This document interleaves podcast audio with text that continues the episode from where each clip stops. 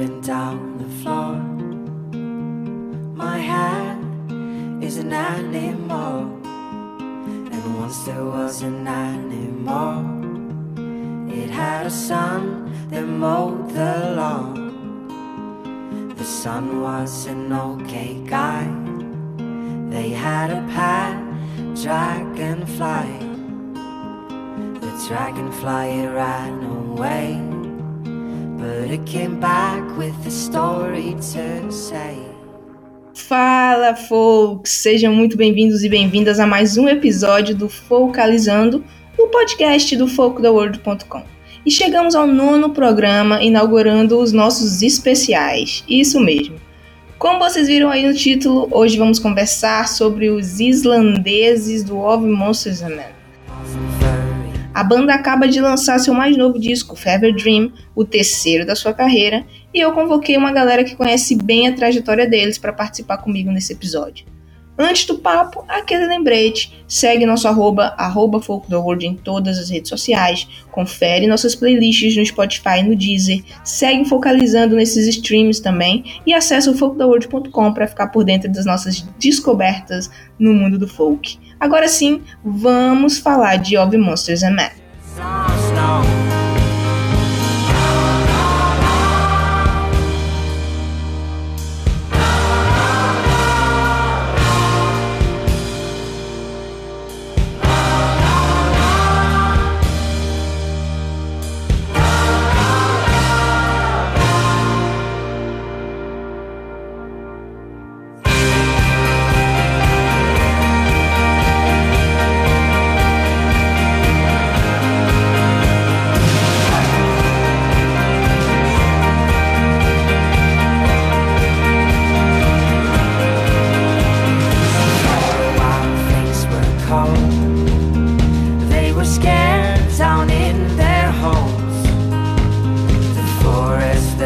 eyes was green. Was colored black by those killing machines. But she and her furry friends Took down the queen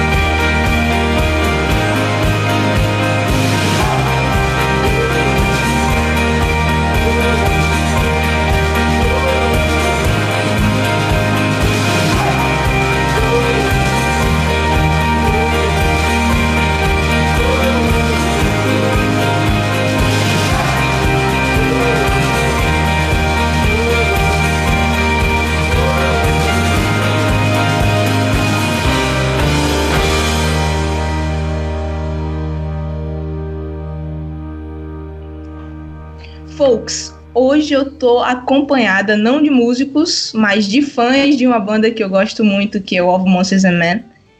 E eu até tentei trazer os integrantes e tal, conversar com eles, mas eu ainda não tenho toda essa moral. Um dia eu terei, assim como eu já tive de conversar com o The Tallest Man on Earth, né? É, com a Lucy Rose também, e com, o, Rupan, e com o Rupans. Desculpa, mundo. Mas, enfim, um, um dia eu terei essa moral de conversar com vocês, né? E eu tô aqui com o Ícaro, que já é presença confirmada nesse. Já é figurinha carimbada, né, Ícaro? Tô aqui, já tá uhum. a tua terceira participação aqui. Todo mundo já sabe que tu és o meu especialista em indie folk. Não tem jeito, eu vou te chamar quando tiver isso. Dá um oi aí pro pessoal. Tem gente Fala, que nunca, nunca, te, nunca te conhece ainda, então dá um oi aí pro pessoal, te apresenta, diz quem é que tu é. Pois é, gente. Eu sou o Ícaro, eu já escrevi pro, pro, pro Folk the World. Eu já participei aqui de dois podcasts. Eu acho que um deles virou dois, porque realmente estava muito grande. Eu, enfim, eu falo de música. É, eu pretendo lançar outro texto aí pelo Folk the World sobre o álbum novo do, do Off Monster Man, assim que a Maísa liberar, já vai estar tá saindo. Então é isso, gente. A gente vai falar sobre essa banda que eu gosto muito, escutava desde moleque. Ícaro, eu acho que quando esse, esse episódio sair, eu já vou ter liberado o texto. Vai ah, sair maravilha. pertinho ali, tipo, libera o texto num dia, o episódio tá no ar no outro. E também eu fui dar uma vasculhada lá no grupo Of Monsters and Men, no Facebook, que é uma comunidade que tem mais de 4 mil membros, e trouxe uma porçãozinha deles para cá. A Juliana tá aqui representando os fãs do Of Monsters and Men. Dá um oi aí pro pessoal, Juliana. Oi, pessoal. É para eu fazer uma introdução sobre eu? Fala aí quem, é, quem você é e como é que você conheceu o Monstros Men? Por que, que você é fã dessa banda? Tá, é, meu nome é Juliana, eu tenho três anos, eu sou fã da banda desde o último Lola que eles vieram, porque na verdade assim, eu tinha comprado os dois dias do Lola e eu resolvi ver quais eram os principais artistas do lineup de cada dia. Aí já tinham me falado que Of Monsters and Men era muito bom, pra ser sincera, tipo, eu conhecia eles por Little Talks, é, e aí eu viciei, mas daí eu fui ouvir o primeiro álbum e não tinha curtido tanto. Mas aí alguns anos depois eu fui reouvir a discografia inteira deles e eu me apaixonei. Aí a partir daí eles viraram uma das minhas bandas preferidas e isso se manteve até hoje. Ícaro, já aproveita aí e fala, como é que você conheceu Monsters and Men? Cara, é, eu conheci pelo Boot Show, eu acho que foi pelo, pelo Lollapalooza de 2012, que é a última vez que eles vieram pro Brasil. Aí eu falei assim, não, no dia que eu for pro Lollapalooza eu quero ir no ano que eles tiverem. Aí eu fui ano passado e eles não foram, e provavelmente eles vão próximo ano, que eles acabaram de lançar o álbum em 2019. Mas foi tipo amor à primeira vista. Eu vi no Multishow, na época que lançou, e eles lançaram, e eles só tinham um álbum na época, que era o My Head is an Animal. Eu, eles, eu escutei umas três músicas, eu realmente me apaixonei e fui escutar o álbum todo, e realmente é meu preferido até hoje. E tipo, é, foi uma das primeiras bandas que me introduziu a, a essa vertente do indie, que é o indie folk, que na época que eu não escutava tanto, eu escutava muito indie, escutava muito Strokes, Arctic Monkeys, esse pessoal, todo mundo que, enfim, tem 13 anos, 14 anos, escuta, quando, quando tava no início dos 2000. Mas eu não conhecia essa vertente do indie, que eu realmente me apaixonei de lá pra cá, foi, ele foi a porta de entrada para é, The Tallest Man on Earth, para todas as outras bandas que eu fui escutando graças a, a, essa porta de entrada. E da Islândia, eu só conhecia a Bjork, que tem um som muito, muito, muito peculiar. Então, tipo, foi, foi uma, uma, uma banda que me mostrou que existe música é, na, na Islândia sem ser essas vibes realmente doideira, experimental, como era a Bjork. sim, sim. E tem um met uns metais lá também, né? Sim, muito metal esquisito. É. E, e, assim, eu não, não lembro de modo algum como é que eu conheci essa banda. Mas é muito claro assim na minha cabeça que Mountain Sound sempre esteve nas minhas playlists quando eu tava viajando. Agora, como é que ela entrou, eu não, não lembro. Porque assim, é uma música muito pra road trip, né? Sim. Sempre que eu pegava a estrada, essa música tava lá. O pobre do meu marido não aguentava mais eu cantando, porque eu, eu sou daquela que canta do lado, assim, super feliz que a música tá tocando.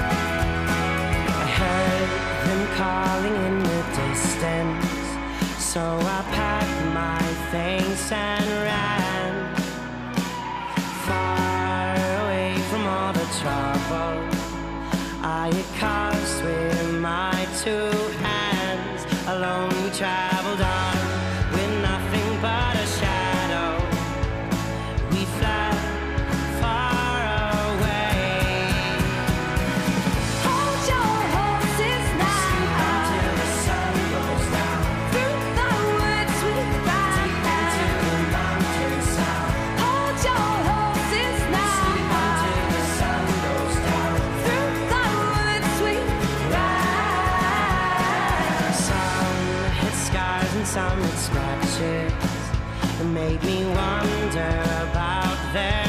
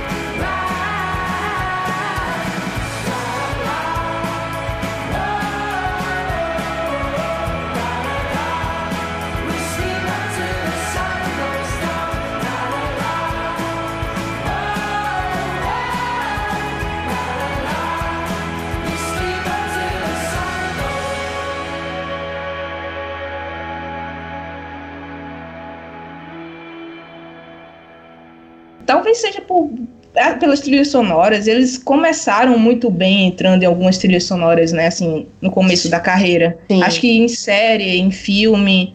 Vocês lembram qual- quais foram os lugares que eles apareceram aí como trilha? Olha, eu lembro que em A Vida Secreta de Walter Mitty toca Dirty Paws. Sim. Aí em Jessica Jones tocava Filme perfeito, né? Sim, Jessica Jones também.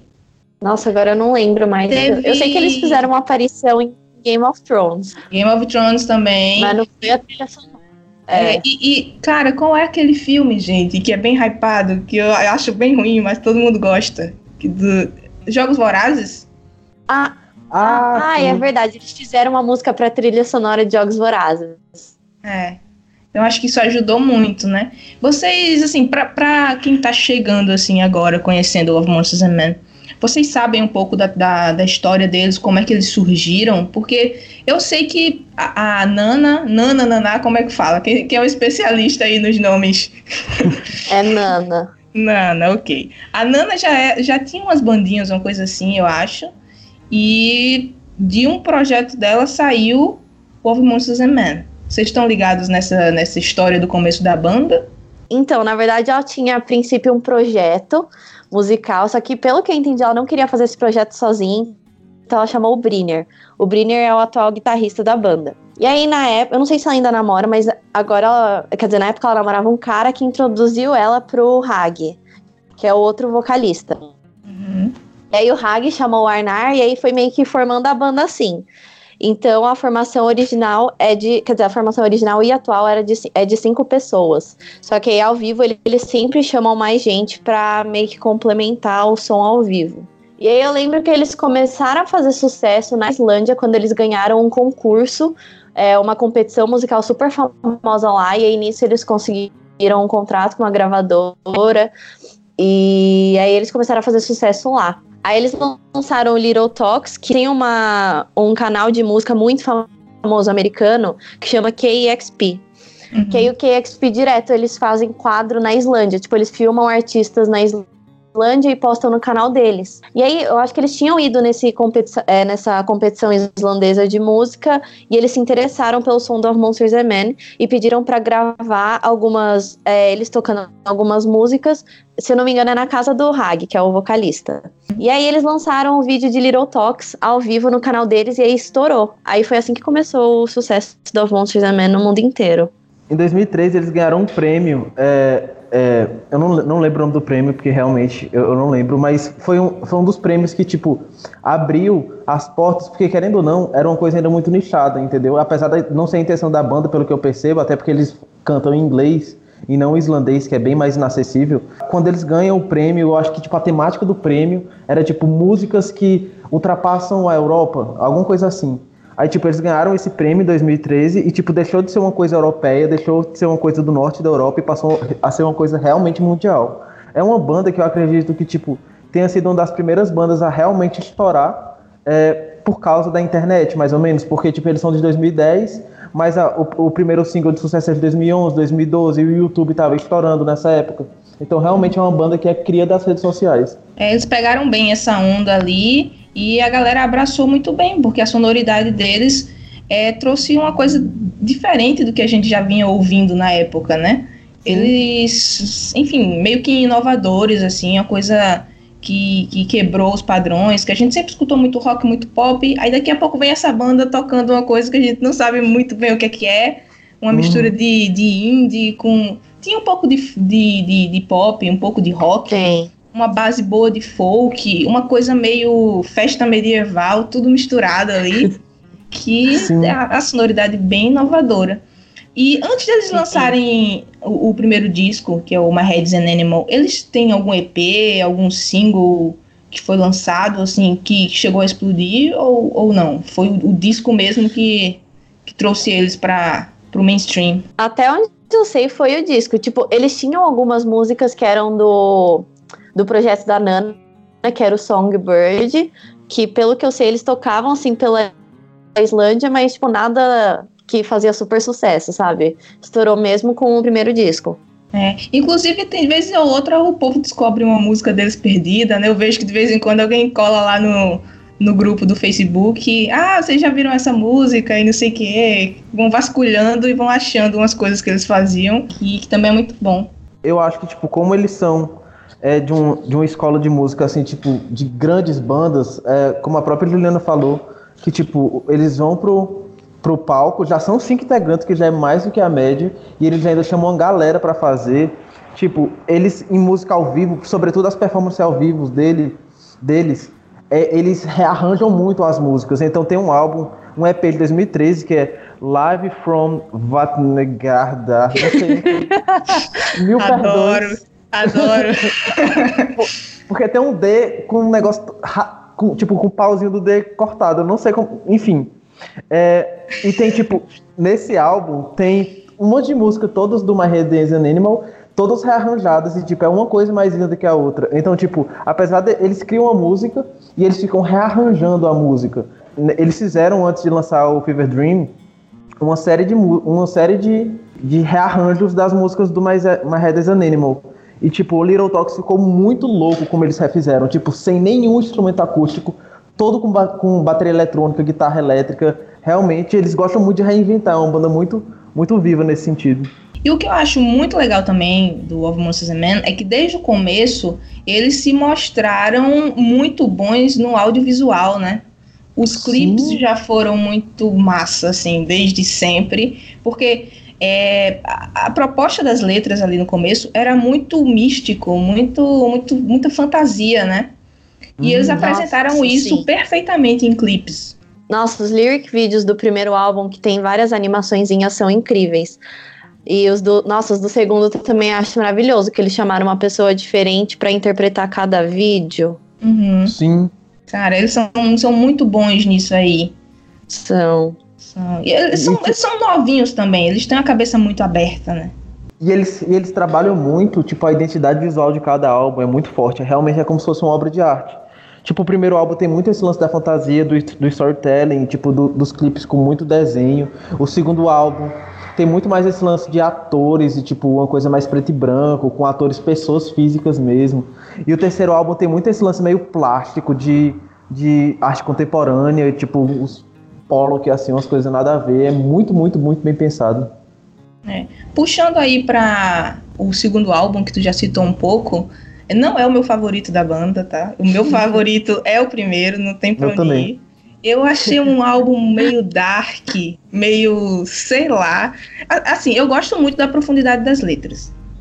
Eu acho muito legal, as letras são muito boas. A- o trabalho dos clipes também, como a Juliana falou, é muito massa como é que ele foi feito, mas eu acho meio dark, meio down, sei lá. O que, é que vocês acham do segundo disco? Nossa, pra ser bem sincera, ele é meu preferido. Olha aí. É, é que eu acho. pra mim, ele é muito uma evolução de My Hair is an Animal, no sentido de que, assim. é, não sei, eu sinto que My Hair is an Animal, as músicas, elas. Não, não é que elas são muito parecidas, mas todas elas eu tenho a impressão de que seguem meio que o mesmo estilo. E o segundo álbum, eu acho ele muito, muito bem feito. Eu acho que cada música tem, digamos que, uma personalidade diferente, só que ainda manteve a identidade do Of Monsters and Men. É, e a profu- eu também adoro muito a profundidade das letras do primeiro álbum também, mas eu acho que o segundo ele é mais, entre aspas, humano, assim. Então, o segundo álbum eu gosto bastante. Eu acho também, mas que, tipo, apesar do primeiro álbum ser muito bom, eu reconheço que o primeiro álbum, como a própria Juliana disse, ele é, ele é muito formulaico de vez em quando, tipo, as, as músicas são, são bem, tipo, episódicas, uma coisa lembra a outra, e, tipo, as músicas são muito alegres, que é uma característica muito forte da banda, tem muito coro, da gente ter vontade de gritar, cantar junto, mas o, o Beneath the Skin e, e o Fever Dream, especialmente Beneath the Skin, é, é uma música pra você realmente escutar sozinho. Eu acho que é outra vibe total da, em comparação com o primeiro álbum. E tipo, o próprio clipe, eu acho que eu vi o primeiro clipe de Off More também, que eu realmente vi, que eu não tinha visto os de do My Head Is an Animal, foi Jane Party, que é, do, que é uma das músicas do segundo álbum, que tipo, o clipe é muito louco, velho, muito louco, que tipo, a pessoa acaba o clipe e fica meio pra baixo, assim, é uma coisa meio lance velhice, é muito cabeça, eu acho. Feliz. É, o moleque fica velho, é muito louco, é muito, é muito doido. mas mas é, é muito bom, muito bom, mas realmente é outra vibe. Não é música de você gritar e cantar junto de jeito nenhum. É, pois é, assim, pra mim mostra muito a maturidade da banda, sabe? Essa transição do primeiro pro segundo. Eu percebo também toda essa diferença aí na sonoridade, eles apresentam coisas novas e tal. Mas é porque eu sou muito pegada na vibe do primeiro, cara. E assim, eu sou. Vai, eu tenho um blog de folk, então é, É, é meu favoritinho, sabe? Sim. Mas eu lembro assim que a evolução, inclusive da divulgação do segundo, foi muito bem feita. E cada clipe que eles jogavam assim nas redes sociais, porque eles são meio misteriosos, né? Eles são meio Adele, eles seguram, eles seguram ali o, o disco, né? Passam, sei lá, três anos sem lançar nada, aí vai, toma um clipe, aí todo mundo, meu Deus, eles estão voltando e tal, não sei o que, tarará. E essa, essa evolução da divulgação pro Beneath the Skin foi muito massa, assim, com aqueles clipes assim que você ficava, caramba, o que é que, o que, é que vai vir nesse, nesse disco? E a gente já percebia a diferença aí na sonoridade, umas coisas mais eletrônicas começando a, a entrar. E eu achei fantástico, assim, mas ele ainda não roubou o meu papel de favorito, que talvez o novo agora, o Fever Dream, talvez roube, porque eu tô, tô bem viciadinha nesse disco, tá muito bom, cara. Eu acho que esse lance deles ser, serem uma banda meio fechada, eu acho que é mal de banda islandesa, eu te juro. Porque, por exemplo, tipo, quando, quando a Aurora, por exemplo, começou a estourar, ela não é islandesa, mas ela é do, da Escandinávia, eu acho que ela é nor- noruega, coisa assim. São vizinhos ali. É, É, da mesma vibe ali. da mesma vibe. E você escuta, tipo, eu acho, lembra muito essa vibe meio introspectiva e, tipo, de, de lançar o álbum e desaparecer. Desaparecer. E daqui a um ano, dois anos, começar a soltar single e, tipo, Kaleo.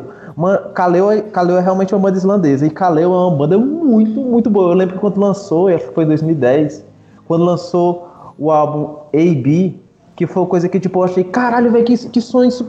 Tipo, indescritível o som pra época, que eu realmente não escutava nada parecido na época. Uma coisa meio blues, meio pesada, e eles desapareceram de 2012 pra cá, nunca mais vi notícia deles. Eu acho que é meio triste isso, na real. Eles não Eles estavam. Eles estavam no Lola, não estavam, não? estavam, mas não nesse, não no ano passado, não nesse ano que eu digo. Eles estavam ano Ah, passado. é verdade. Eles estavam Então- ano passado. Eu também gosto muito do som desses caras, assim. Eu não, não conhecia muito. Aí tem uma menina que colabora vez ou outra lá no, no Folk the World, a Rafa, que ela é- fica catando, assim. Ela sabe quem é todo mundo dos lineups do Lola, que eu não sei quem é ninguém. É só perguntar a ela que ela sabe, que ela tá em todos os Lolas. E aí ela falou, eu vou estar lá. Ela apareceu, inclusive, quando teve transmissão ao vivo no Multishow, né? E aí ela aparece lá na frente, colada na grade. E ela fez, Maísa, tu me viu? eu tava lá na frente. Vi, louca. In the spring, we made a boat out of feathers, out of bones. We set fire to our homes, walking barefoot in the snow. Distant rhythm of the drum as we drifted towards the storm. Baby, a lion lost his teeth. Now they're swimming in the sea.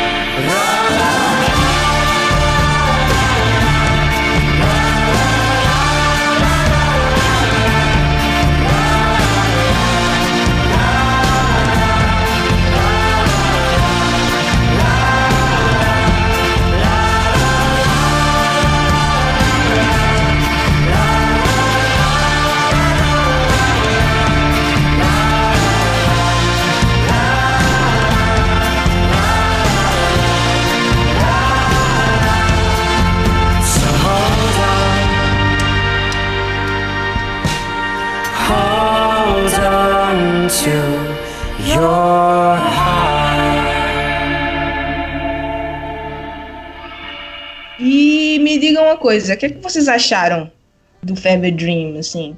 É, qual foi a, a- impressão que vocês tiveram de cara quando saiu ali o Alligator, com aquela vibe toda rockinho, eles vestindo ali borrachas e couro. O que é que vocês acharam dessa transformação do Avamossos Man? Olha, eu curti muito a estética desse álbum novo. Mas quando saiu Alligator pela primeira vez, tipo, quando saiu, eles lançaram primeiro um mini, mini preview. Aí eu tava tipo, meu Deus, parece interessante. Só que aí, quando eu fui vi- ouvir Alligator, a princípio eu não tinha gostado, porque pra mim me lembrou muito, sei lá, Paramore. E, tipo, se me falassem que era uma música do Paramore, eu ia falar, é, tá. Então, não sei, a princípio eu tinha achado meio rockinho genérico, assim, nada muito wow. Mas, né, como os Monsters da Man já tinha um lugar especial no meu coração, eu insisti na música e acabei viciando. Aí, quando lançou o clipe, aí eu realmente curti muito a música. Mas, a princípio, não foi uma música que me pegou logo de cara. A mesma coisa comigo. Quando eu escutei pela primeira vez, eu já começo com aquela bateria muito batida. Eu não pensei em Paramore, porque, tipo, a memória que eu tenho de Paramore é muito mais uma bandazinha emo é, do início dos anos 2000 que fazia trilha sonora pra Crepúsculo do que, tipo, a banda que se tornou depois, que realmente virou, depois do Afterlife, virou realmente uma banda de, de rockzinho. É. Mas eu, eu escutei o Alligator e realmente no começo eu achei esquisito, não, não, não, não me lembrou que era uma coisa que realmente nunca tinha escutado a banda fazer. Mas depois é, eu escutei várias vezes e realmente passou a ser uma das minhas preferidas do álbum, de verdade. É, eu Junto acho que com Wild Rose. Eu acho que porque, assim, a gente, quando curte muito uma banda, não sei se vocês são assim, mas eu sou muito. Eu quero guardar ela na caixinha e eu quero que ela faça o que eu quero que ela faça, entendeu? Também. As próximas músicas têm que ter a vibe que eu tô e tal. E às vezes, assim, os músicos estão em outra vibe, estão em outro momento, né? E eu, eu aprendi isso, assim, com a transição do Mumford Sons. Quando eles largaram o, o bluegrass, o, o folkzinho ali que eles estavam fazendo pra fazer aquele álbum rock, eu fiquei, caraca, que horror, o que, que esses caras estão fazendo, né? Já tem tanta banda fazendo isso, pra que, que eles estão fazendo? Mas depois que eu ouvi muito, virou quase que meu álbum favorito deles, sabe? E aí, é porque assim, Uhum. eu acho que o novo meio que assusta a gente, né? A gente não quer que a banda fuja muito. E aí eu meio que senti isso também, mas eu gostei muito de Alligator, assim, de cara. Porque eu tô numa, numa vibe de abrir mais a cabeça para as novidades musicais. Porque eu tô achando que todo mundo tá fazendo tudo muito parecido, sabe? As bandas estão fazendo tudo muito igual. Mas, assim, a, a, a, a qualidade que os caras fazem é muito massa. E quando eles apresentaram ao vivo, eu acho que a primeira vez foi no Jimmy Fallon, não, não tenho Uhum. certeza. Eu falei, caramba, que massa que tá a vibe da banda. E assim, trouxe um up de novo, porque o Beneath the Skin tinha dado um, um downzinho ali, uma coisa mais, mais lírica, mais profunda, sei lá. E aí eles voltaram com a alegria lá do, do primeiro disco, só que com a sonoridade totalmente diferente, assim. Eu achei massa, sabe? E aí eu fui acompanhando, saiu, acho que o segundo foi o Wi- o Wild Roses, né? Uhum. Aí eu, eita, essa daí já tá melhor, sabe? essa daí já tá melhor. E aí eu fui ouvindo e eu achei fantástico, assim. Quando saiu o disco, eu demorei um pouquinho pra ouvir ainda. Fiquei com medinho, assim, dos caramba, se eu ouvir e não gostar desse disco. É, é melhor guardar a- as lembranças boas que eu tenho. Não vou, não vou matar a banda aí que não. Mas me surpreendi muito, assim. Eu gostei muito, muito, muito. E eu tenho, tenho duas favoritas do, do Fever Dream. Não sei se vocês Uhum. também têm umas favoritinhas. Mas Tem. eu amei, amei o Waiting for the Snow. Aham. Bom. Cara, eu amei a voz da Nana. E assim, pra mim tem um sazonzinho ali de Bon Iver no refrão. Sim, sim, sim. que eu achei muito bom. Eu disse, caramba, que música perfeita. E outra que eu gostei muito foi a Stuck in Gravity, que o Hag tá ali colocando toda a sua rouquidão sensual. Cara, eu amo a rouquidão do Hag, sério, eu acho a voz dele a coisa mais fofa do universo, assim. Ele é a pessoa fofa, né? Eu queria ter um funko dele, assim. ele, ele é muito fofinho, cara. E Ele é aí, demais. gente, gente, essas duas músicas pra mim são. E curioso, né? Porque eu gosto da vibe mais feliz do, do disco, mas essas duas músicas são meio lentinhas, assim. São as mais tristes. É, Mas dois. pois é, é bipolaridade da pessoa, né? Mas enfim, eu gostei muito dessas duas músicas. Vocês têm alguma favorita aí no disco? Eu tenho várias favoritas, mas eu diria que, tipo, a minha grande, grande favorita, assim, é Sleepwalker. Cara, eu gosto muito de Alligator, muito mesmo, mas eu acho que, tipo, as- a, a, a música que eu abro o álbum no meu celular pra, pra escutar realmente me ajuda muito a, a desestressar, desopilar, é Wars. Eu gosto muito dessa música. E eu acho que o lance que tu Wars falou. é muito boa. Eu acho que o lance que tu falou, Maísa, de- dessa rouquidão do, do Ragnar, é, é muito louco perceber, tipo, em músicas como a própria Little Talks, que, tipo, eles ficam alternando a Nana e o Ragnar, e, tipo, fica aquela coisinha que vai e vem, assim, vai te embalando, e você fica com vontade de cantar, porque eles têm muito esse lance de botar, uou, ei, no meio das, das É. músicas, isso, é Tipo, muito canta comum. com a gente, vem também. O show deles deve ser muito massa. Tipo, o show, o show deles no Lola em 2012, eu, eu, tipo, é um dos shows que eu realmente me arrep... Eu não me arrependo de ter ido porque eu não tinha como ter ido, porque eu não tinha dinheiro na época. Mas se eu tivesse dinheiro, eu super iria naquele show, porque foi muito, muito bom mesmo. Apesar de eles não terem sido headliner. Eu acho que o show deles deve ter durado, sei lá, 40 minutos no máximo.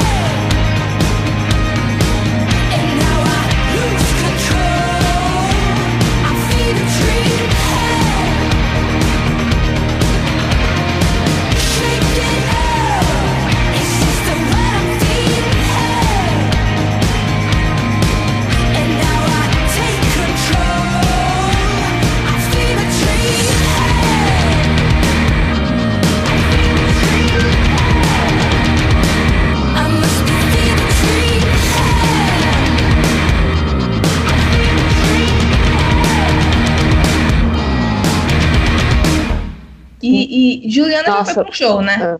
Já. Sabe a vibe, né? Con- Conta aí pra gente, que eu também nunca fui no show deles, eu não sei. É, eu fui no último Lola que eles vieram, que se eu não me engano, foi em 2015. Ou 2016, agora eu não lembro direito. Mas, meu Deus, foi mu- muito, muito, muito incrível. Tipo, eu lembro que assim, eles fizeram um show no sábado. Lola na época era sábado e domingo. E eles eram, foram o. O primeiro grupo a se apre- apresentar dos headliners. E eu lembro que na hora já tinha saído a notícia que o show deles tinha sido mais lotado até então naquele dia. E tava muito, muito, muito cheio. Só que aí foi muito bom, porque assim, eles entraram, eu lembro, tipo, até hoje deles entrando, que foi muito épico, que eles tinham toda aquela estética dark, então tava todo mundo meio que naquela estética dark, só a Nana que tava de branco, e aí eles começaram tocando Thousand Eyes, e foi, tipo, incrível. Foi um dos melhores shows que eu fui na minha vida, e realmente, uma das coisas mais legais da banda é que eles têm muito esse negócio de, tipo, você cantar junto e você meio que fazer, meio que parte, assim, da banda, sabe? E aí teve uma hora até que a Nana desceu, assim, e passou no meio da galera. E, nossa, foi incrível o show deles. É muito, muito bom mesmo. É só dar mais vontade, né, Ícaro? Sim, pois é, velho, vacilo. Eu tô com fé, eu tenho quase certeza que próximo ano eles vêm por causa da divulgação do Fever Dream, que é um álbum que, tipo, muito mais pra cima, que eu acho que, tipo, vai ser um showzaço e eu, eu tô me tô me economizando muito pra ir esse, pro Lola próximo ano só pra ver eles. Porque, querendo ou não, é, pessoal, tipo, bandas como Of, of Monster Man, como Mumford Son, como, sei lá, até o Portugal The Man, que nem folk é, mas, tipo, esse tipo de bandinha só vem pro Brasil quando é pra festival, porque não, tipo, eu acho muito difícil a pessoa encher um estádio só de gente que só escuta uma banda específica delas, dessas, entendeu? Tipo, uma pessoa que compraria só pra ir pra um, pra um show do Novo Amor, por exemplo, como a gente tava comentando da última vez. Eu acho que o espaço deles é no festival. E é muito massa a vibe de festival, muito massa mesmo. Você conhece muita banda nova. Agora, salvo engano, quando eles vieram pro Lola, eles fecharam uns showzinhos pequenos ou foi coisa mais privada? Vocês lembram? Que eu lembro que eles tocaram no alto de um prédio também pra uma galerinha. Que eu acho que foi, foram fãs selecionados, não lembro. Mas eles fizeram só show do Lola ou teve alguma coisa, ou um outro showzinho? No, na primeira vez que eles vieram pro Lola, eles fizeram um show no Cine Joia. E que eu não fui, me arrependo muito. E eles também fizeram esse show, só que eu nem fiquei sabendo. Eles fizeram esse show no topo de um prédio aqui em São Paulo, que aí tá até no canal deles que foi pro, pra Veva. A Veva às vezes fica fazendo essas versões ao vivo de bandas e eles gravam. Só que aí é, é o que você disse, era só pra um público selecionado. Eu nem sei como fazia pra conseguir ingresso. É. Aí dessa última vez, eles vieram pra. Em São Paulo, eles só tocaram no Lola. Mas aí eles fizeram um show no Rio também. É, eu acho que tem uma galerinha que fica de olho assim e aproveita essa- essas bandas, porque realmente deve ser uma grana. Imagina a quantidade de parafernália que eles levam junto com eles, mais a quantidade de pessoas. Imagina quanto deve custar para levar um, um show dessa banda pro Brasil, né? É uma banda muito cara. É tipo Beirute, vocês manjam Beirute? Sim, Beirute. claro. O, o, o brother, o Zac Cordon lá do Beirute, é, é- simplesmente é uma orquestra. E ele trabalha com essa orquestra e não tem quem arrede o pé dele, sei lá, fazer um show com quatro pessoas. Não, se ele for fazer um show, tem que ser as 35 pessoas que ele quer que seja e não tem como, pô. É, mas assim, eu acho que tem muito a ver com a sonoridade, cara. É, é, pra ser real com o que a gente escuta no disco, sabe? Uhum. Tudo bem, eu ficaria muito feliz se tivesse só a Nana e o Hag tocando pra mim. Não tô reclamando também, tá? Não tô reclamando. Mas a sonoridade é tão rica no álbum que eu acho que a galera vai com uma expectativa muito grande assim pro show. E quando se chegar lá e não tiver pelo menos o que a gente escuta ali no disco, acho que fica faltando, né? E aí Sim, a sim. banda não vai querer ser menor ao vivo, eles querem ser ainda maiores. E, e eu, é, eu tive uma experiência muito boa no show do Ben Howard. Que, cara, é- é, assim, eu escutava o Ben Howard muito ele sozinho, com a guitarrinha e tal, que as músicas dele são bem, né, assim, vamos, vamos relaxar um pouquinho, aí tá lá o cara com a sua guitarra. Só que o show dele realmente tem como, se- como se fosse uma orquestra. A banda dele é gigantesca, com tem não sei quantos violinos, contrabaixos e não sei o que, pra dar toda aquela atmosfera que tu tem no álbum. E aí, o Monsters and Men tem muito assim. Eu não sei agora, com essa pegada mais rock e eletrônico, se eles vão fazer a mesma coisa, porque a sonoridade tá muito diferente do que era antes. Assim, Tá. talvez seja mais fácil de diminuir, sabe? Essa, essa abandona, assim, que eles andavam juntos. É, eu acho que esse último álbum, pelo menos das performances ao vivo, tá só os cinco. Cinco. Porque também eu acho que, sei lá, esse último álbum tem uma vibe mais eletrônicazinha, assim, entre aspas. Então eu acho que é mais fácil conseguirem replicar o som ao vivo nessa vibe do que nos álbuns antigos. Nos álbuns antigos tinha, tipo, uma galera no palco, porque tinha a questão do trompete, aí tinha o teclado, enfim, várias coisas. E, e eu acho que assim também tá, tá uma transição muito grande de bandas para esse estilo. Eu não sei se tem a ver com a época que a gente vive, eu não sei se tem uma, uma atmosfera doida no ar que tá levando todo mundo para essa coisa mais eletrônica. Mas eu tava até vendo o show do, do Bon Iver ontem aqui. E, cara, tá muito isso, assim. Estão levando todos, todos os instrumentos pra uma coisa mais, mais eletrônica, mais sin- sintética também, né? Tem muito sintetizador nesse, nesse disco novo. E eu amo sintetizadores. Amo. Tanto que eu acho, acho, cara, Wild Roses eu acho muito boa a pegada. Porque me lembra Não. muito um, um, sei lá, umas Nossa, musiquinhas do- do- dos anos 80 pros anos 90 ali, sabe? Dá uma nostalgia. Não, aquela. A Wild Roses é, tipo, maravilhosa. É muito, muito boa a vibe de Wild Rose, assim. E aí eu amo sintetizadores. E aí eu acho que é uma coisa mais fácil de carregar também. Junta lá os sintetizadores, as guitarras, vamos embora, todo mundo. Talvez isso também facilite para eles chegarem a outros lugares que eles nunca foram. Ou, sei lá, uma turnê no Brasil com uns três, quatro estados seria bom. Mas Nossa, seria. eu acho que é que tá, mas eu acho que realmente a estética, tipo, a estética musical do indie em geral, eu acho que mais ou menos de 2016 pra cá tem pegado muito pra década de 80, pra esse lance meio synth pop. E tipo, e invariavelmente eu acho que isso vai chegar no folk, vai chegar no indie folk. É, o- é um lance que eu curto muito, eu gosto muito, e é tipo uma das coisas que eu aprendi a entender, como tu mesmo falou, que tu, tu aprendeu a, a respeitar o tempo do artista como Mo- é, Mumford and Son, eu aprendi a respeitar o tempo do cara, tipo, perceber que eu não posso ficar esperando a mesma coisa com tipo Linkin Park. Eu escutava em 2000 e lá vai bolinha 2007, sei lá, 2005. E tipo, eles toda vez que eles lançavam um álbum novo, era um, era um lance completamente mais eletrônico, completamente mais distante do, do new metal, do rockzinho que eu gostava quando era moleque. E eu fui percebendo que, cara, não tem como a gente cobrar dos caras. Tipo, eles vão no mercado e eles vão no que eles estão sentindo também, pô. E o que é que tu sentiu quando eles lançaram um disco com Jay-Z? Bicho, na época, eu juro por Deus. Não, pera lá, eu achei muito foda. De, de- de- de- na cara, assim, não, eu disse, não, pô, não, não pode ser bom, mas como eles misturaram muito, já misturam desde sempre esse lance com rap, aí eu dei uma chance. Meu irmão, quando eu escutei Nambi, Nambi Encore com Jay-Z, foi meu toque de celular por muito tempo, muito tempo. Tipo, eu botava no ringtonezinho lá e ficava tocando, eu gostava muito. Então, tipo, é, do mesmo jeito que Metallica fez, fez um álbum com Justin Bieber, pô, eu acho que, sei lá, acho que não tem mais. O pessoal não tem mais vergonha de nada, não. Não tem mais limite, né? Não tem mais limite, não. Ah, eu acho legal esse negócio de inovar. Pelo menos, tipo, o artista não fica fazendo a mesma coisa, sabe? Sim, pode crer. Sim, sim. E, e eu tava lendo. Não sei se vocês viram, o Hag deu uma entrevista pro G1. E lá no G1 eles até citam que a Nana andou espalhando por aí que é, uma das metas da banda é não se repetir. E eu Uhum. acho que ela tá cumprindo isso bem, assim, porque os Arrisca. álbuns. É, pois é.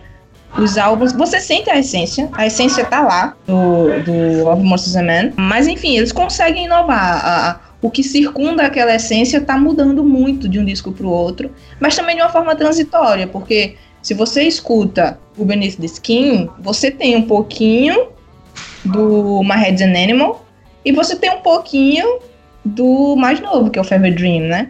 Não, é, um- não é uma Uhum. coisa louca, assim, ah, do nada eu vou mudar. Eles vão fazendo uma transição aí pra gente, mostrando essa evolução deles. Eu acho isso muito legal. Sempre tem uma música do álbum que lembra o álbum passado. Se eu não me engano, é, do Benefit the Skin, uma música que me lembrava muito o, o, o My Head is an Animal. Eu acho que era. Pera mim. Eu acho que era Humans. O, é porque, tipo, tem uma música do My Head is an Animal que é naturalmente mais, mais triste, que é Love, Love, Love, que eu, particularmente é das minhas preferidas do Eu álbum. também amo. Tem um vídeo que o Hag chora cantando ela. Eu nunca vi, é, é sério. Cara, tu Sério? nunca viu esse vídeo? Caralho, Não, eu gente. agora. Eu também não. Tem- ah, eu aí, vou- depois. Vou, vou achar esse vídeo. Tem um vídeo que ele tá cantando com ela, daqui a pouco escorre uma lágrima. Gente. Ai, que fofo! é muito fofo. Que Eu fofo. queria esse menino assim, pra, pra mim. Eu não posso falar isso, meu marido vai ouvir esse podcast. Mas, enfim. Cara, eu acho ele muito fofo, gente. E parece um, Muito sei lá, um ursinho.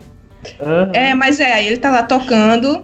É um show, é, uma espécie de Tiny Desk, mas não é o Tiny Desk. É, é- é um show curtinho, assim, pequenininho, numa salinha. E eles estão lá, os dois tocando violão. E aí ele tá lá, bem entregue a Love, Love, Love. E daqui a pouco escorre, assim, uma lágrima. Eu, caraca. Caramba, eu acho muito foda Ai, isso. que É, eu vou ver se acho esse, esse vídeo e mando pra vocês. É velho, é bem velho. Pois é, tipo, sempre tem uma, música link é, entre um álbum e outro, tipo, sempre faz a gente ter a mesma impressão. Eu acho que tem, um, tem uma tem um- uma, uma performance ao vivo do The Tallest Man on Earth que ele tá cantando é, Gardener, The Gardener, que tipo, ele quase chora. Eu juro por Deus que ele quase chora. Ele fica gritando, gritando, gritando e batendo no violão, quase chorando. Eu acho muito foda também. Depois, quando eu puder é, compartilhar, eu acho que vou tentar colocar aqui no, no bate-papo, porque realmente é fantástico. E ele canta muito com o coração. Eu vejo muito isso com The Tallest Man on Earth. E, tipo, com o pessoal de Of Morse eu também sinto. Tipo, os caras realmente estão lá cantando e, tipo, estão sentindo a música. Eu acho isso muito foda em performance ao vivo. Nossa, assim, é, é muito emocionante você ver o artista emocionado. Sim.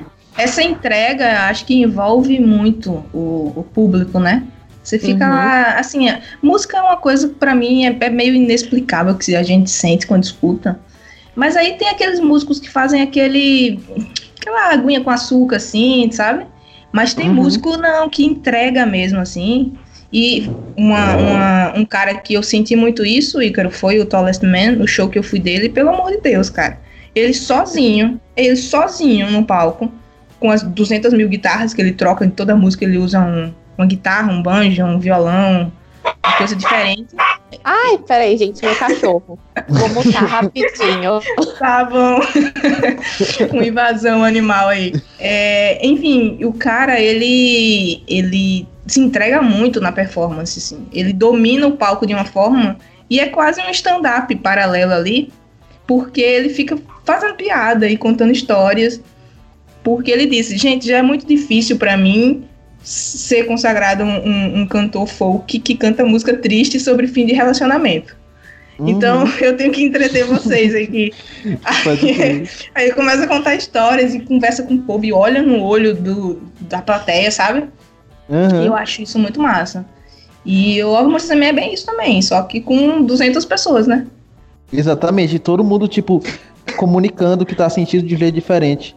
É tipo, é, Novo, Novo Amor, nunca tive o prazer descomunal de ir a um show dele, mas eu vejo muito no YouTube e, tipo, o modo como. Até o modo como o show é feito influencia muito, porque, tipo, o cara toca sozinho e o- os shows, todos os shows que eu vi até agora dele é, tipo, numa sala, como se fosse um teatro sem cadeiras e os puffs espalhados assim, o pessoal deitando, deitado, ouvindo ele tocar e tipo, e todo mundo numa vibe meio Coldplay primeiro álbum, manja, que to, todo mundo meio sonolento, meio eu acho muito, muito, muito massa esse tipo de conexão, tipo, às vezes nem é o lance de você se emocionar ou o lance de você estar cantando junto, gritando, mas eu acho que tipo, só do fato do, do músico não estar lá, sei lá, para cumprir a agenda, para ganhar o cachê dele, só o fato dele realmente tratar o espaço do show como se fosse uma coisa única e humana, eu acho isso muito foda. Não importa se é uma roda punk, não importa se é, é um show de indie folk no interior da Suécia. Se for uma coisa realmente que,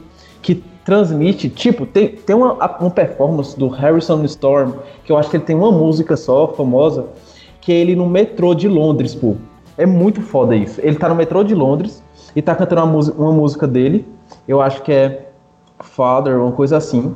E, tipo, todo mundo no, no metrô para de fazer o que tá fazendo e começa a escutar. E é sinceramente fantástico. É ele e o violão dele é, tocando. E, tipo, é uma coisa que é realmente humana. Eu acho que, tipo, poucas bandas têm, têm essa conexão, como o Off Morseman tem e como outros poucos têm. Não, isso é, isso é massa mesmo, assim. Eu, ouvindo aí a Juliana falar do, da, da, da experiência dela no show, só me dá mais vontade, assim. Eu tô muito afim que eles venham aqui pra Portugal. Eu não sei de onde é que eu vou tirar dinheiro pra ir pra tanto show. Porque tá puxado. Gente, esse ano eu consegui ir pra o Tallest Man, pro Mumford Sons, pro James Bay. Que show- o melhor show que eu fui esse ano foi do James Bay, cara. Vou falar pra vocês. porque o cara envolve muito a plateia. Foi um show pequeno, um lugar pequeno. E o James Bay detonou, assim. Pra mim foi melhor que o dele. do Mumford Sons. Assim, Nossa, ele, é, pela ele parece ser muito perspectiva. bom. é, é. Claro que, que são, são diferentes, assim. A emoção que eu tive no, no Mumford Sons foi totalmente diferente. Eu pensei que ia morrer antes de começar, porque eu tava muito ansiosa, muito ansiosa mesmo. Mas o James Bay, ele levanta a galera de um jeito que foi muito massa, assim. E aí eu tô ainda nessa minha lista de desejo ir pro The Luminers, Uhum. Ta- talvez role, não sei. Eles vão tocar em novembro aqui em Portugal. Talvez eu tenha dinheiro pra ir, talvez não. Nossa, o show deles parece incrível também. Né? Pois é. E aí o Boniver, que é outro cara que eu quero muito ir, e o Zemé, que deve ser fantástico. E assim, com esses três discos completamente diferentes aí na mochila deles, eu fico pensando como é que vai ser a performance ao vivo, sabe? As transições, assim, como é que ele vai. Eles vão passear pelos três discos ao vivo, assim. Pra mim, acho que deve ser muito massa. É, eu quero muito saber se eles vão ter aquela um bilhão de pessoas no palco ou se só vai ser os cinco.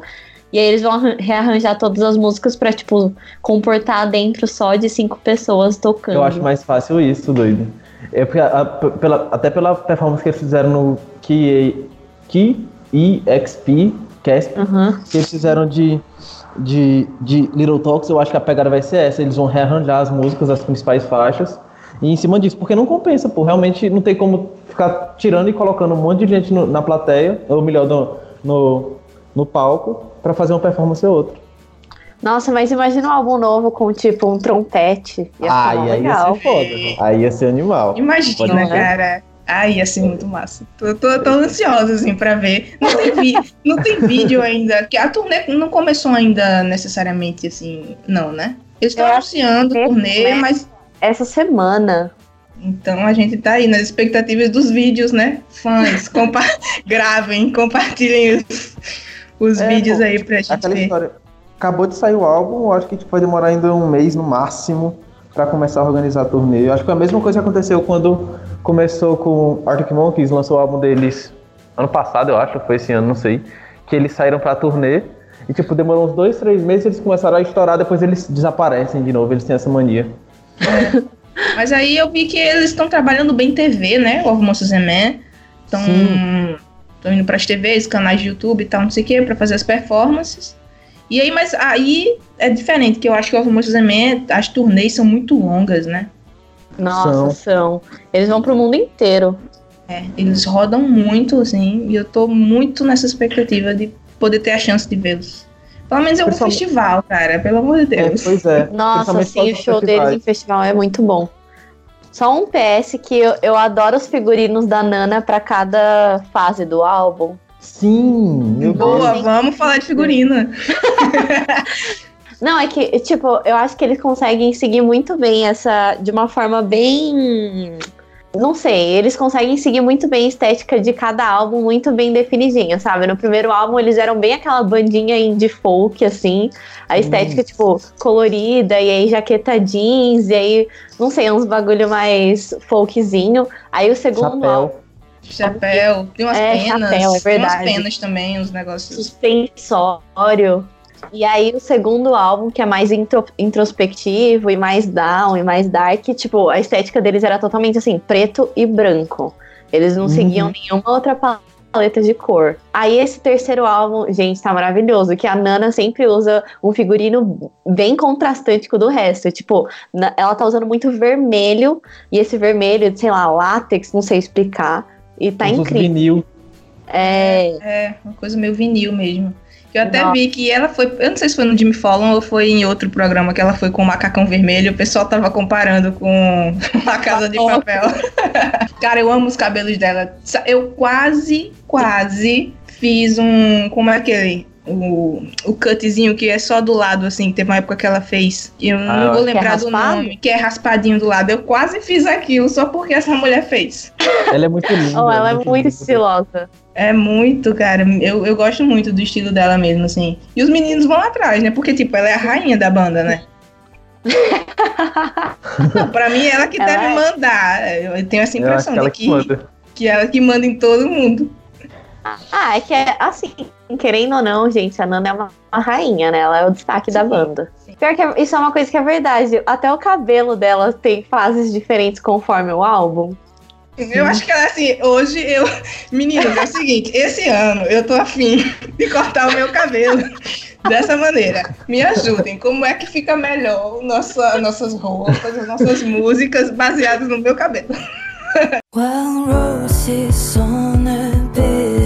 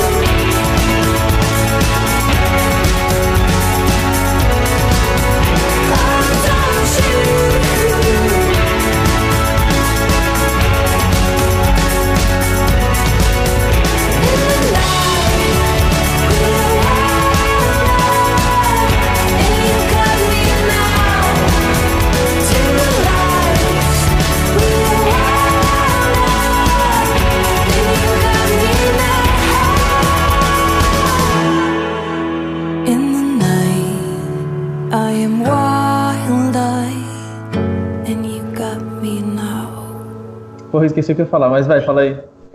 Não, o que eu ia falar, eu já ia puxar aqui pro final pra perguntar pra Sim, vocês se, se esse é o fim do folk pro Ovo Monsters and Men. Afinal, nosso podcast é um podcast sobre folk. E ou vocês acham que ainda há chances aí deles fazerem uma loucura aí de, de folk com sintetizadores aí pra frente? O que, é que vocês acham? O que, é que a gente pode esperar do Ovo Monsters and Men? Eu acho que agora não, mas assim, eu, eu sinto que assim, daqui a uns 20 anos, Tipo, eles vão estar, nossa, vamos voltar às nossas origens e fazer um álbum Pode parecido com o primeiro, sabe? Tipo, É, agora vamos- eles ainda estão muito na vibe de experimentar coisas novas, sabe? Conforme, sei lá, a música tá mudando, eles estão, tipo, evoluindo junto. Só que eu acho que daqui a um tempo eles vão meio que acabar estagnando, igual todas as bandas, e vão querer, acho que, voltar às origens. É isso que eu ia falar, mas eu acho que realmente que a, a vibe primeiro álbum, eu acho que foi enterrada de vez com esse novo, porque tipo, era uma coisa que já tava se, se tipo, se esvaindo aos poucos com o Ministro da Skin. E eu, eu acho que agora com Fever Dream é, é definitivo. Eu acho que eu acho muito difícil eles voltarem, pelo menos por um bom tempo, a essa estética do primeiro álbum. Infelizmente, porque eu gostava muito também, né? Nossa, infe- o primeiro álbum é muito bom. É, infelizmente não também, porque eu, eu gosto muito de evolução de artista, sabe? Eu acho que. Uhum. É. E, e, tipo, certamente eles inspiram outras bandas, principalmente ali na, na região deles. E deve aparecer alguém que vai fazer um álbumzinho indie folk tão surpreendente quanto o deles, sabe? Lá pra Uhum. frente. Sim. Eu acho que, na verdade, a mágica do primeiro álbum é que ele é único também, sabe? Se tivesse outro igual, não seria tão mágico. É, É, pois detalhe é. também. E podia ter essa coisa de cair na repetição e a gente ficar, ah, de novo, a mesma coisa, sabe? E Verdade. aí eu gosto dessas surpresas, assim. Aí chega outra coisa, assim. Ah, somos uma banda totalmente diferente agora. Isso é muito legal. Eu Uhum. gosto muito, assim. Gostei muito da evolução deles. Acho que esse disco tem forte chance, assim, de roubar o meu coração pra ser o favorito. Porque sempre que eu escuto, eu, eu gosto mais do Fever Dream, sabe? Primeira Uhum. vez eu ouvi, eu achei bom. Ah, que, ah, tá, é bom. Da segunda vez eu, caraca, tem umas músicas aqui que são muito, muito boas. Aí a terceira vez que eu ouvi, eu disse, rapaz, essa música aqui eu ainda não tinha percebido, sabe? Eu acho que é um álbum, é isso que eu ia falar, eu acho que é um álbum que tem mais camadas que os primeiros, assim, entendeu? Eu acho que tipo, é um álbum que você precisa escutar mais vezes pra gostar cada vez mais. Eu acho que, tipo, diferentemente do My Head is an Animal, que a pessoa escuta uma vez entende a proposta, é aquilo mesmo, apesar, é, é muito bom, mas é aquilo mesmo. Eu acho que tipo, você escuta Fever Dream várias vezes e cada vez você descobre uma música nova, uma música diferente. Eu acho que é muito interessante. Isso apesar de ter pouquíssimas músicas no álbum. Tem o fato também de ele, assim, de agora a gente ter comparação, né? No primeiro a gente não tinha com o que comparar. É verdade. Ah, a banda é massa, é fenomenal, essa banda tá sensacional. Aí agora tu já tem dois álbuns aí pra comparar, uns singles soltos aí. Aí você fica, caramba, essa banda realmente é boa, não é uma bandinha que chegou pra fazer só um álbum ou só um hit. Porque eles É, podiam ter é, é. ficado presos ali ao Little Talk, sabe? Fazer vários Hey Ho, Hey Ho, que pra mim é, é- é um risco, é um risco que os menininhos do. Qual é a banda que eu falei? Eu já esqueci. The Luminers. É um risco que eles correm, cara. É verdade. Nossa, eu acho, assim, eu adoro The Lumineers, mas eu acho que eles sempre estão meio que na mesma coisa. Pois é, Não assim. sei. Ainda me surpreende triste. muito. é, ainda me surpreende muito porque eles estão mandando muito bem em clipe, assim. Nossa, Ah, ah, sim. A história que eles constroem, né? A história que eles constroem com o álbum é sempre muito boa. Então, eu, eu acho que É que eu isso. Pode É, falar. fala. Tá. É que eu acho que a vantagem do The Lumineers é que mesmo eles ficando dentro do mesmo estilo, eles conseguem fazer muita música boa nesse espaço restrito. Uhum. Então, tipo, por enquanto não ficou, sei lá, cansativo. É, pode ser, pode ser isso daí. Porque eu tô vendo todo mundo evoluir muito, assim, pra outras coisas e eles ficando. Eu, caramba, velho, será que eles vão resistir há quanto tempo, assim? Porque. Não, tá todo mundo. Assim, a galera que surgiu naquela época e que fez o folk voltar foi isso, né? The Lumineers, Of Monsters and Men, Mumford and. Sons, Bon Iver com o, o primeiro lá, o Forever Forever Ago. E aí a galera foi botando guitarra, botando sintetizador e tal, tal, e tal. E os caras agora continuam no folk, assim, o, o Resistente. resistentes. Vamos ver até onde, né? Uhum. É. É, eu acho que, tipo, o Bom Iver, ele foi o que mais variou, assim, nos estilos, porque, meu Deus do céu. É, não, mas É um esse, esse novo dele já tem um bocadinho do, do Forever, do Forever Forever Ago, gente. Eu achei. Tem no, no, no- nos singles eu acho que tem bastante. Reimar, tem muito. Nossa, Reimar é É, maravilhosa. melhor, é minha música favorita dele no momento, assim. Uhum. Sim. Gente, só um PS. Posso fazer só um PS? É que assim, eu sei eu falei que minha música preferida era Sleepwalker, mas eu queria também dar um destaque pra, pra última música, que é meio difícil, o nome dela, Susta Sayer, sei lá. Eu achei ela muito, muito boa. E ela é meio que uma quebra de todo o resto do álbum. Ela tem uma pegada. Não sei, ela me lembra até um pouco o estilo de We Sync, que é a música de encerramento do álbum anterior. Uhum. E, nossa, eu achei essa música, tipo, maravilhosa pra encerrar o álbum. Era só isso mesmo que eu queria falar. É muito bom mesmo, meu Deus. Outra que, que eu, eu, eu gostei muito, não sei se eu simpatizei com o nome, foi a tal do, do Ho Ho Ho lá. Eu achei essa música muito boa também, gente. Eu gostei É dela. muito assim, bom. né? Não, não me pegou tanto como a Waiting for, for the Snow Stuck in Gravity. Não me pegou tanto, mas Ho Ho Ho é uma música gostosa de ouvir, assim. Eu Aham. curti. Sim. E eu achei massa, porque todo mundo ficou se perguntando que diabos é Ho Ho Ho. Deve significar alguma coisa em islandês, com certeza. Juliana, Sim. especialista em islandês. Olha, eu não sei. Pior que eu, eu acho que no grupo falaram que significava alguma coisa, mas agora eu não lembro. é, tem Mas, nossa, alguma, alguma coisa a ver com, com felicidade, eu acho, sabe? De. Eu não vou lembrar. Enfim, quem quiser que vá lá no grupo, Ouve Monstros em Brasil, tem uma discussão sobre esse horror aí. é, dá um search em Ho Ho Ho que você acha de alguma coisa. É, exatamente. Mas, nossa, eu achei que os nomes das músicas desse álbum são incríveis. Tipo, eu já criei muita expectativa só de ver o nome das músicas. Uhum. Uhum. Pois é, tem isso também, né? Foi, é outra coisa que foi. É, é bem característico em cada álbum. Os nomes das músicas. Nossa, sim. É, tipo, é muito, não sei, poético. Não sei, cria muita expectativa em cima do que, que vai ser sobre. O, próprio, o, o próprio nome dos álbuns, que tipo, o nome do álbum nunca é o nome de uma música, é sempre o nome de um trecho de uma música, tipo, Uhum. My Head is an Animal, acho que é um trecho de King and Lionheart, eu acho, não sei, é, não lembro. é, eu acho que é isso mesmo. Beneath the Skin Não, é um- Dirty Paws. Dirty Paws, Dirty exatamente. Paws, é, que abre o disco, inclusive. Exatamente. Sim. É. E é, Beneath the Skin é um, é um trecho de Hunger, eu acho. Hun- Hunger, ou é Human, não lembro. Não, é E Fever Human, é Dream- Human. É Human. E, e Fever Dream é um, é um trecho de Alligator, eu acho. É, É. é. Pois é. Muito bonitinho, muito bem organizado. Eu gosto de uma discografia bem organizada. E, tipo, eles são Nossa. muito bem organizados. Gente, vocês ficaram emocionados também em Stuck in Gravity quando o Ryan canta Harry Still an, Still an Animal? Sim! Meu Deus, muito foda, muito foda, muito foda. Gente, sério, eu fiquei tipo, meu Deus, lágrimas. É, pois é, e é isso que eu acho massa. Por isso que eu acho que eles demoram pra, pra aparecer com o novo álbum, porque eles constroem um negócio muito amarradinho, gente. Tá ali nas entrelinhas, sabe? Você escuta Não é essa aquele letra.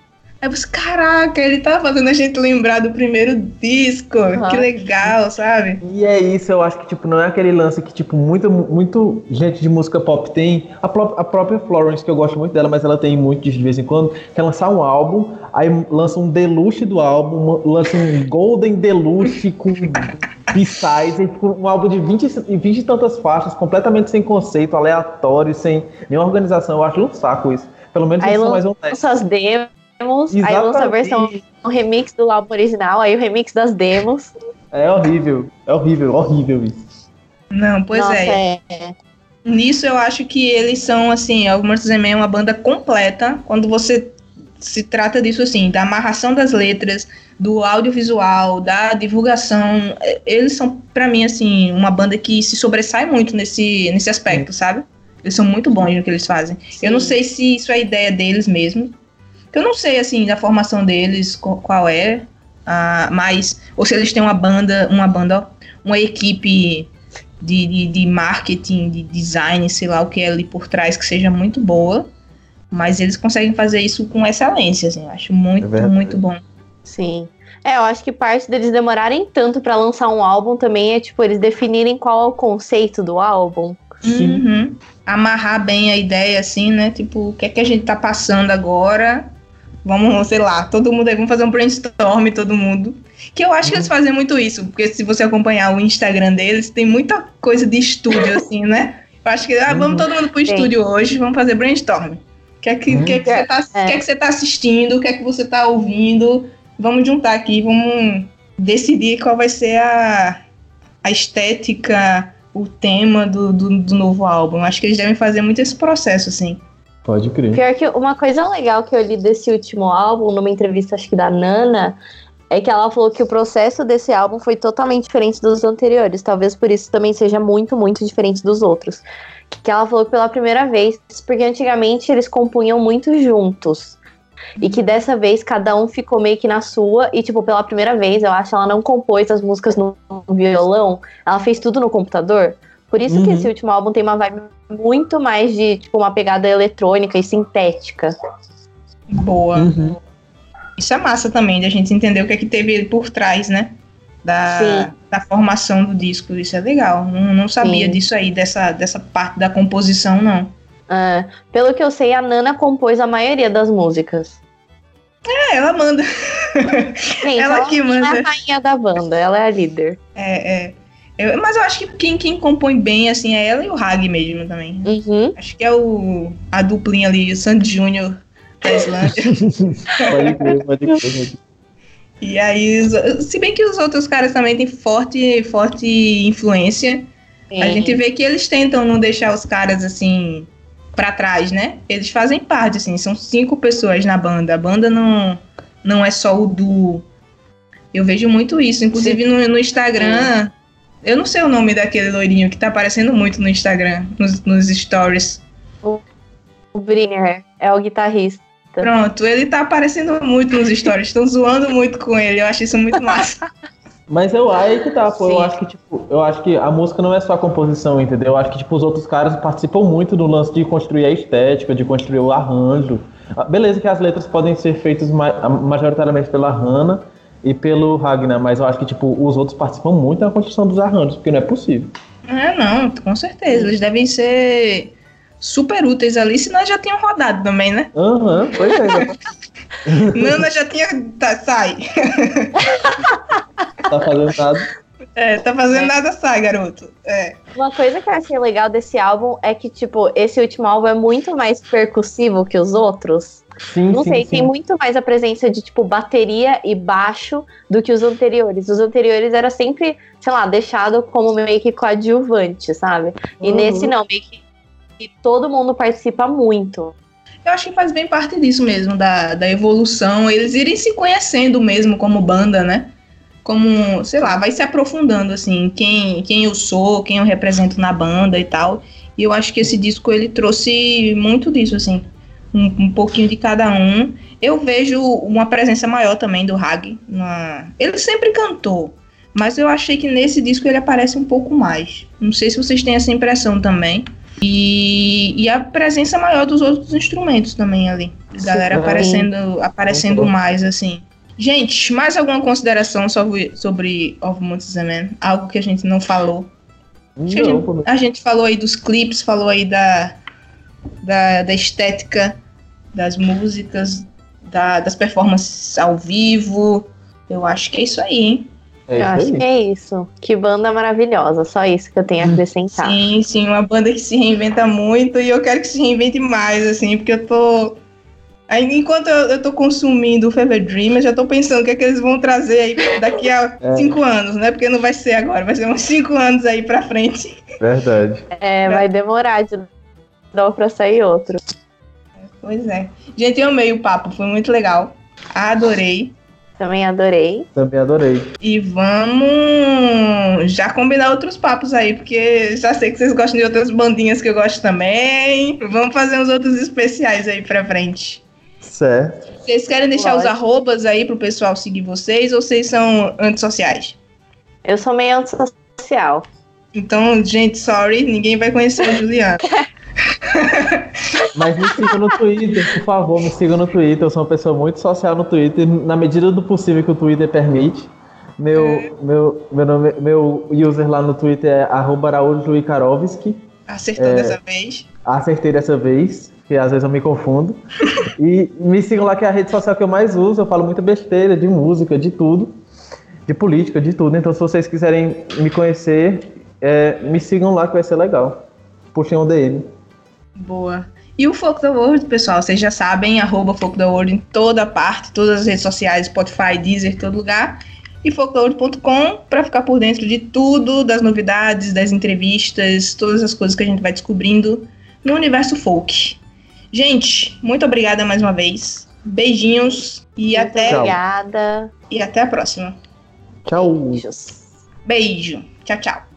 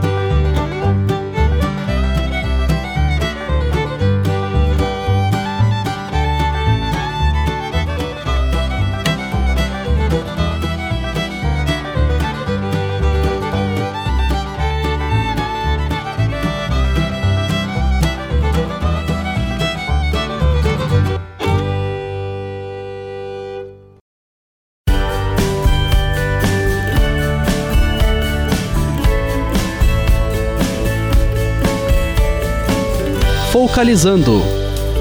Apresentação de Maísa Cachos. Edição de Gui Graziotin.